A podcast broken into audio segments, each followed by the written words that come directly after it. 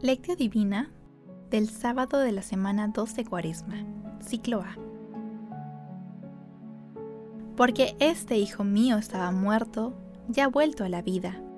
Estaba perdido y ha sido encontrado. Lucas capítulo 15, versículo 24.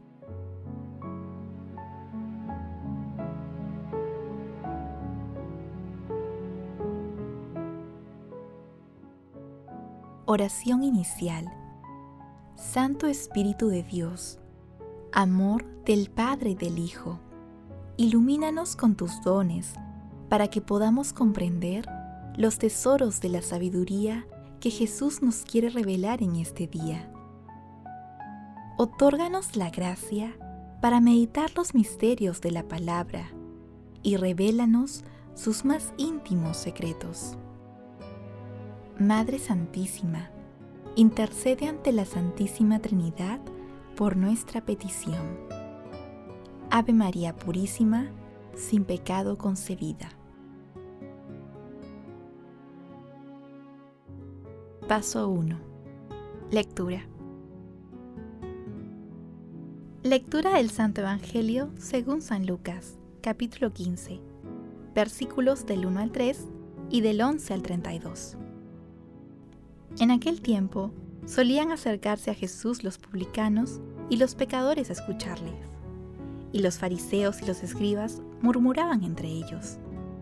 Este acoge a los pecadores y come con ellos. Jesús les dijo esta parábola. Un hombre tenía dos hijos. El menor de ellos dijo a su padre, Padre, dame la parte de la herencia que me corresponde. El padre le repartió los bienes. Pocos días después, el hijo menor, juntando todo lo suyo, partió a un país lejano, y allí derrochó su fortuna, viviendo perdidamente. Cuando lo había gastado todo, vino por aquella tierra un hambre terrible, y empezó él a pasar necesidad. Fue entonces a servir a casa de un habitante de aquel país, que lo mandó a sus campos a cuidar cerdos le entraban ganas de llenarse el estómago de las algarrobas que comían los cerdos, pero nadie le daba de comer. Entonces recapacitó y se dijo, ¿cuántos trabajadores en la casa de mi padre tienen abundancia de pan, mientras yo aquí me muero de hambre? Ahora mismo me pondré en camino, iré a la casa de mi padre y le diré, Padre, he pecado contra el cielo y contra ti. Ya no merezco llamarme hijo tuyo. Trátame como uno de tus trabajadores. Y se puso en camino hacia donde estaba su padre. Cuando todavía estaba lejos, su padre lo vio y se conmovió, y corrió a su encuentro. Se le echó al cuello y lo cubrió de besos. El hijo empezó a decirle, Padre, he pecado contra el cielo y contra ti ya no merezco llamarme hijo tuyo. Pero el padre dijo a sus criados, saquen enseguida el mejor traje y vístanlo. Pónganle un anillo en la mano y sandalias en los pies. Traigan el ternero cebado y mátenlo.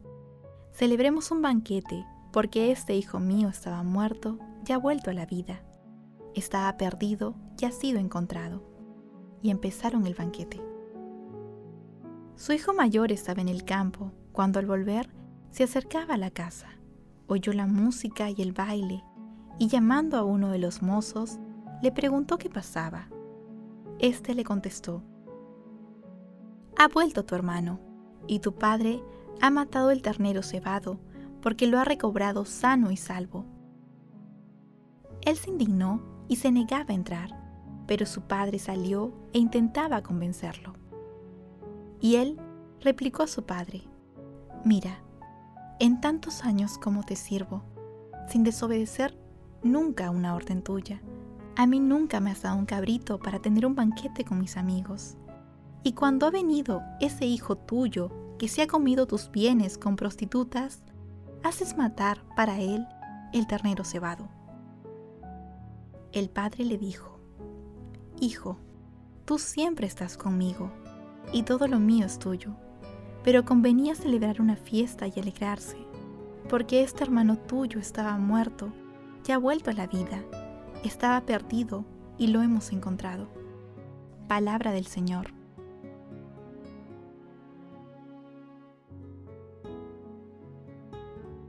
El Evangelio de San Lucas muestra la misericordia de Dios Padre y de Jesús en una dimensión inconmensurable. Al comienzo del capítulo 15 se encuentran las parábolas de la oveja perdida y de la moneda perdida, como hermosos preámbulos de la parábola del Hijo Pródigo. La parábola del Hijo Pródigo es una maravilla literaria de Lucas, plena de enseñanzas, pero principalmente describe la misericordia y ternura de Dios Padre. La parábola del Hijo Pródigo sintetiza la historia del pecado, la cual se inicia cuando el Hijo abandona la casa del Padre y parte a un país lejano, que simboliza el reino de las tinieblas, donde se entrega las más bajas pasiones y pierde todos los dones que había recibido del Padre. En el momento de la necesidad, el hijo menor experimenta todas las consecuencias de sus pecados, pero en medio de su ruina espiritual y material, confiesa su pecado y decide regresar a pedir perdón a su padre convencido de que no merece ser llamado hijo suyo y deseando ser un obrero de la viña de su padre.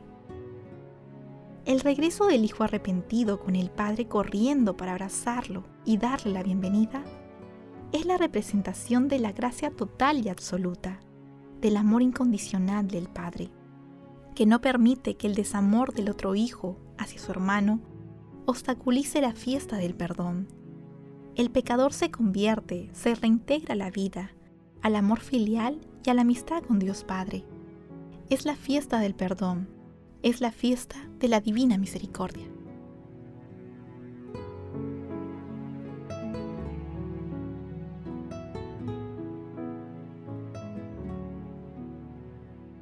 Paso 2. Meditación.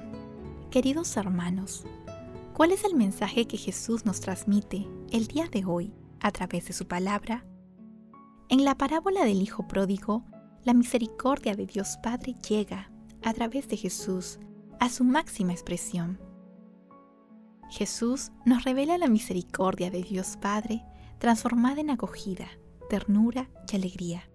Asimismo, nos señala el camino para volver a Él, que consiste fundamentalmente en tres pasos. Primero, ser conscientes de nuestro pecado y de sus consecuencias espirituales y materiales. Segundo, desear de todo corazón regresar a Dios. Y tercero, tomar la decisión firme de volver a la casa de Dios y pedir perdón. Acudamos pues a la fiesta de la Divina Misericordia, a la que Dios Padre nos invita. No nos tardemos más.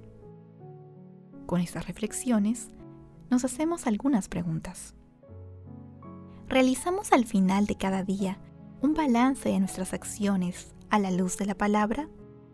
¿Acudimos periódicamente y con humildad al sacramento de la confesión?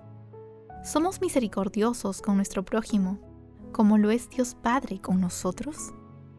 Que las respuestas a estas interrogantes nos ayuden a acercarnos más a Dios.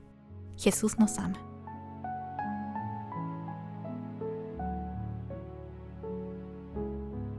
Paso 3. Oración.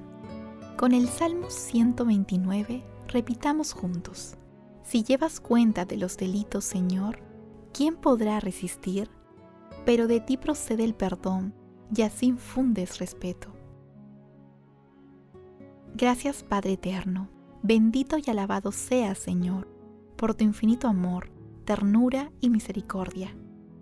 Que nunca nos separemos de tu amor a pesar de nuestras limitaciones y caídas. Que seamos canales limpios para que tu misericordia y perdón fluya a través de nosotros hacia nuestro prójimo. Señor, confiados en tu misericordia, acudimos a ti para reconciliarnos con tu amor y pedirte los dones de tu Santo Espíritu y fortalecidos salgamos victoriosos ante las tentaciones del maligno. Amado Jesús, te pedimos por los gobernantes del mundo entero, para que se preocupen y realicen acciones para satisfacer las necesidades de todas las personas, en especial de las más necesitadas. Amado Jesús, te suplicamos abra las puertas de tu reino a los difuntos y protege a las almas de las personas agonizantes, para que lleguen a contemplar tu rostro. Madre Santísima, Madre de la Divina Gracia, Reina de los Ángeles, intercede ante la Santísima Trinidad por nuestras peticiones. Amén.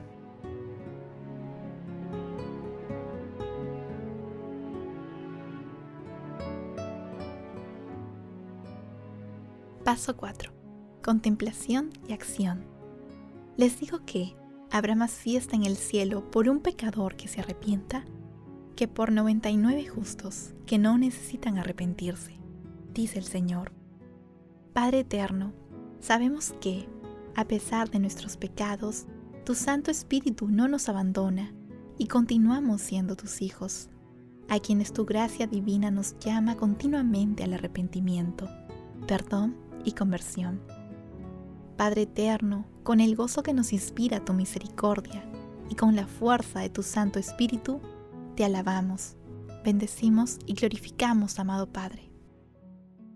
Hermanos, contemplemos a Dios con la lectura de una de las homilías de Pseudo Macario. Vayamos a Él, la puerta espiritual, y llamemos para que nos abra. Pidámosle el pan de vida, digámosle, dame Señor la vestidura luminosa de salvación, para que oculte la vergüenza de mi alma, porque soy desnudo de la potencia de tu espíritu. Estoy deforme por las pasiones vergonzosas. Y si te dice, tienes una vestidura, ¿qué has hecho con ella? Respóndele diciendo, caí en manos de ladrones, y despojándome, me dejaron medio muerto, y desnudándome, me la quitaron. Dame sandalias espirituales, porque mis pies espirituales están atravesados por las espinas y cardos. Da la vista a mi corazón, para que vuelva a ver.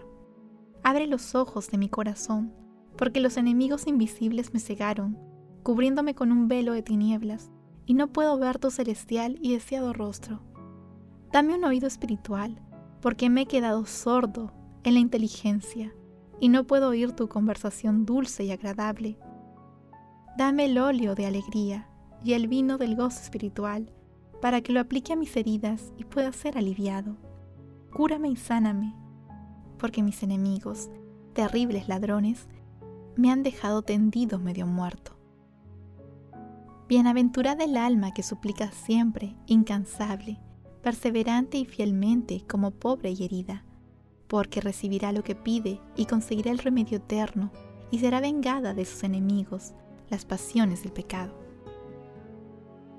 Amado Jesús, nuestro corazón se une a ti en esta cuaresma, con el pleno deseo de una conversión santa.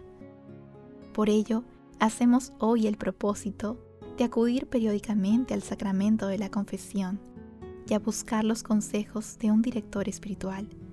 Leamos nuevamente la parábola del Hijo Pródigo y redescubramos el sentido divino para aplicarla a nuestra vida. Asimismo, el día de hoy nos comprometemos a practicar por lo menos una obra de misericordia. Glorifiquemos a Dios con nuestras vidas.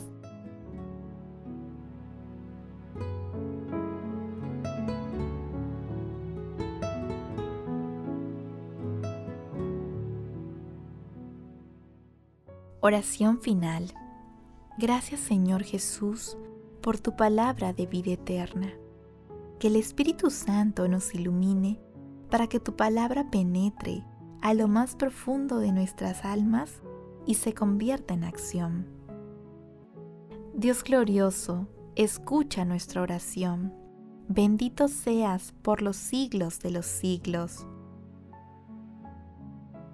Madre Santísima, intercede ante la Santísima Trinidad por nuestra petición. Amén.